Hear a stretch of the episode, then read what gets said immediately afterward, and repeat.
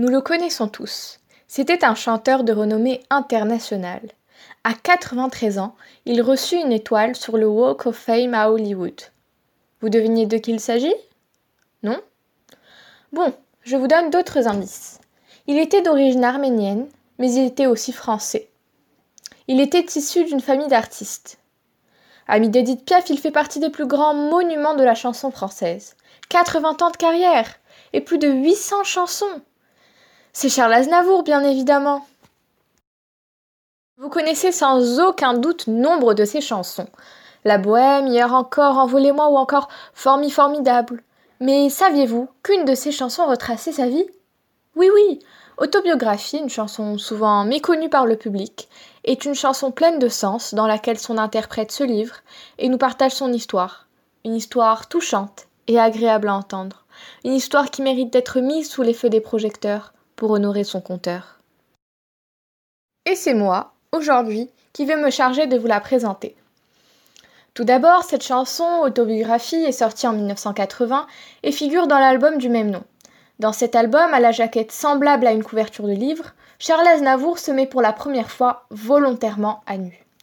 Dans Autobiographie, nous dévoile ses racines familiales, les années de disette, les soubresauts de sa carrière et ses états d'âme, et cela pendant plus de cinq minutes.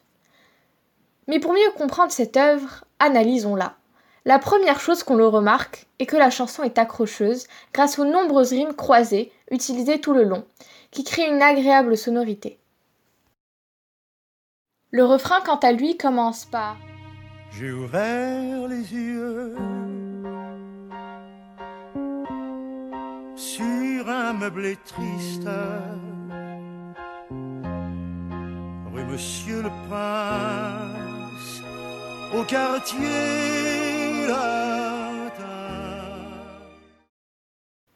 il s'agit ici d'un appartement modeste de 20 mètres carrés au cœur de Paris.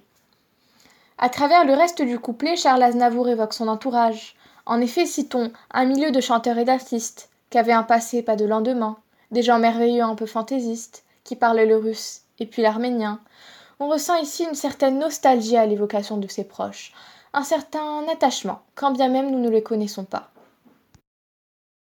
Par ailleurs, on retrouve certaines figures de style dans la chanson.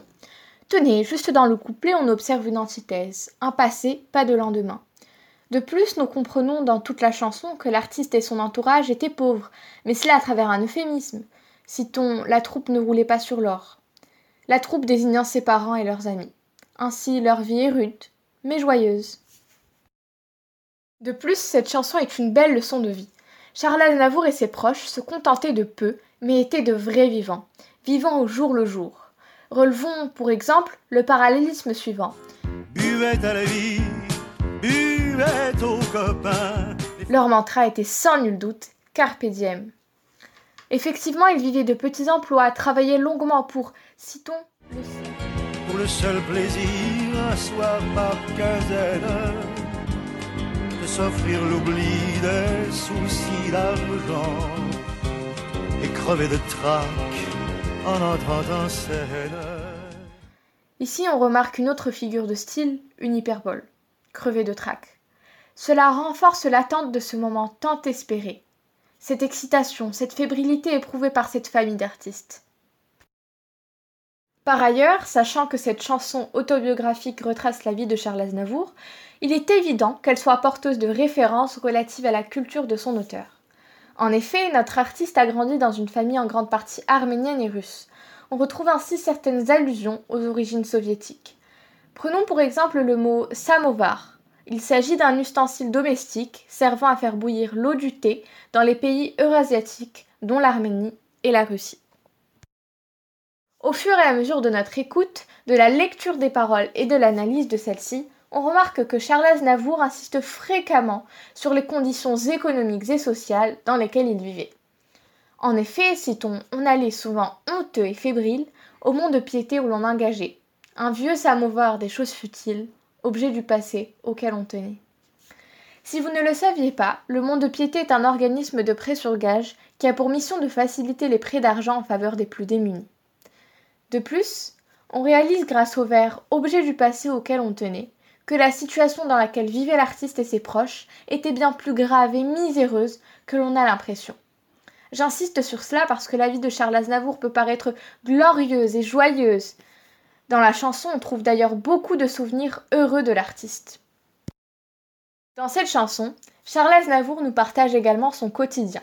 Relevons effectivement jour et nuit sous une lampe à pétrole. Ma mère brodait pour grande maison. Et nous, avant que d'aller à l'école,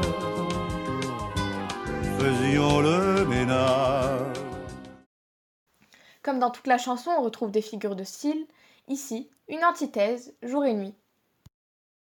Enfin, à la fin de la chanson, l'artiste résume brièvement sa vie en utilisant des parallélismes et des personnifications. Citons en effet Si j'ai grandi sans contrainte aucune, me saoulant la nuit, travaillant le jour, ma vie a connu diverses fortunes, un.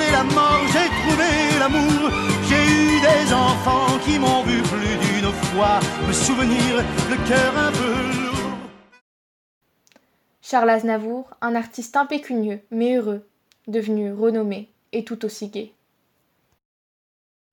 C'est la fin de votre écoute. Merci pour votre attention. Vous étiez sur Radio Lyoté, écoutant l'émission Et la musique alors, consacrée aujourd'hui à Charles Aznavour et présentée par Amina Laraki de la 3 2.